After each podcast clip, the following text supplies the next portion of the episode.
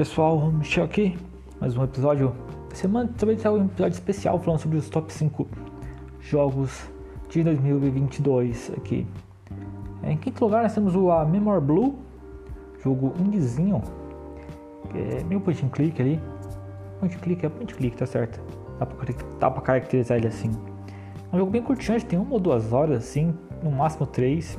Você no Game Pass.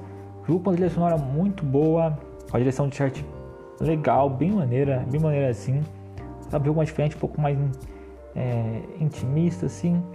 Um jogo bem legal e uma grata surpresa esse ano de 2022 que passou. É, em quarto lugar, nós temos o Tartarugas Ninja Shredder Revenge, acho que é assim o nome. É o um beat'em up, o Tartaruga Ninja.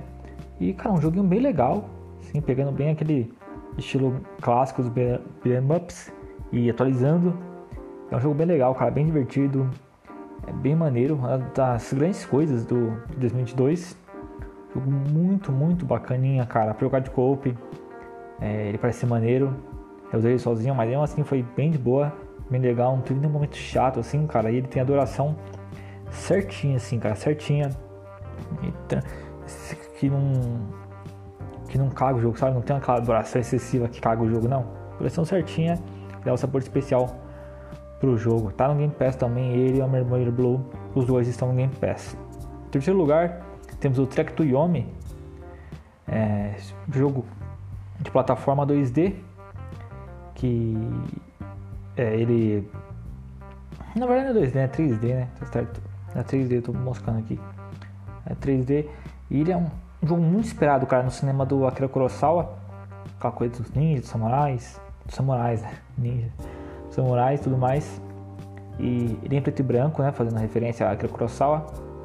E cara, é assim, esse é um jogo que eu tava um, um tempo já, né? Desde quando ele tinha sido anunciado, já me chamou atenção. Quando ele vi, fiquei sabendo que ia vender direto Game já fiquei empolgado para jogar ele e joguei, cara. É um jogo muito legal, cara. Muito legal, muito bacana. O combate dele é maneiro, sabe? É, a história é legal. Tá meio clichê assim na questão dos filmes, é, mas quando você entende que é uma, que é uma referência, é uma homenagem aos filmes, cara, aí isso melhora, aí isso ficou bom, sabe? Você entende isso. É um jogo bem legal, cara. Recomendo que vocês joguem aí, tá no Game Pass. Jogo muito bom, cara. Muito, muito legal, cara. Em segundo lugar, temos o Far Changing Tides, é, que também saiu de no Game Pass. Acredito que agora no momento que eu tô gravando, ele tá no Game Pass. É, mas eu fazer depois, enfim. Mas o Changing Tides, cara, eu tava louco para pegar o Far Land Sales, que é o primeiro que eu peguei depois desse aqui, eu comprei. Mas que pareceu um jogo interessante, mas o Fortnite Tides foi direto pro Game Pass. Eu falei, ah, vou jogar esse. E cara, que aventura maneira, cara. Uma aventura quietinha, sabe, cara? Que tem a sua própria vibe. Ali, sabe, cara, sua própria atmosfera. Muito diferente dos jogos de hoje em dia, sabe? É própria ali, sem nenhum estradalhaço, sem nada, é, sabe, extravagante demais nada muito supérfluo, sabe? Como tem nos muitos depois hoje em dia, cara. Ele tem umas coisas certinhas ali, minimalista, sabe? Cara, jogo muito maneiro, muito maneiro, cara. Sensacional também incrível, direção de arte, nossa, sensacional, cara. Jogo incrível, incrível, cara. Gostei demais. Char, Far Changing Tides. Em primeiro lugar, cara, nós temos o A Plague Tale Wrecking, cara. Eu gosto muito do primeiro Plague Tale e estava muito ansioso para o segundo Plague Tale, né, até porque ele ia ser no Game Pass também. E eu esperei esse jogo, cara. E. Cara, que jogaço, cara. Entrou nos top jogos da vida, assim, cara. Porque é um jogo incrível, cara. Que história maneira, que aventura, cara. Assim, quando eu tava jogando, cara, eu percebi assim que, cara, eu podia facilmente dizer esse jogo seguidamente, assim, umas 5 vezes, cara.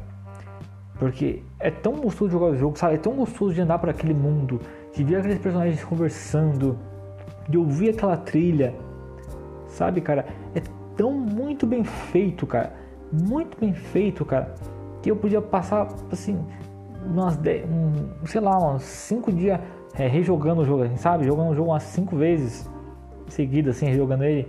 De tão maneiro que é, cara, de tão bom que é, sabe? É, tem algumas escolhas ali da Mística que eu não gosto muito, né? Quando ele vai me pro final ali no desenvolvimento dela que eu não gosto. Mas mesmo assim, cara, é, o final também ali que eu não gosto muito. Na verdade, acho ruim, mas eu não gosto. Eu, vamos deixar só eu não gosto assim, né? Pra entrar não ficar analisando o jogo aqui, que a gente já analisou. Mas cara, é um jogaço assim, cara, um jogaço tipo uns os jogos da vida. Assim, cara, é, faz tempo que eu não jogo um jogo como esse aqui. Eu acho que o último jogo que eu joguei assim foi Red Dead 2, cara. Minhas lembranças foi assim. E cara, que, que jogaço, cara, que jogaço. A Zobo vem cada vez mais, cara, mostrando que é uma boa é, empresa, cara. Espero que eles não, vez de fazer uma sequência do Plague cara, deixa sim, acabou aqui, deixa tranquilo. Espero que eles façam uma nova IP, porque eles são muito bons, cara, muito bons. Melhor que, sim, metade dos jogos da Ubisoft, sim, pra ser maneiro com a Ubisoft, passar pela Ubisoft, tá? Passar pela Ubisoft. É isso, pessoal, esse foi o top 5 jogos, os melhores jogos de 2022. Todos eles, eu falei aqui, no momento da gravação estão no Game Pass, tá? Lembrando que eles podem é, depois saindo do Game Pass, tá? Não vai ficar lá para sempre. Mas são grandes jogos. Então é isso, pessoal. Ficando por aqui. Espero que tenham curtido o episódio. Até a próxima. Fui.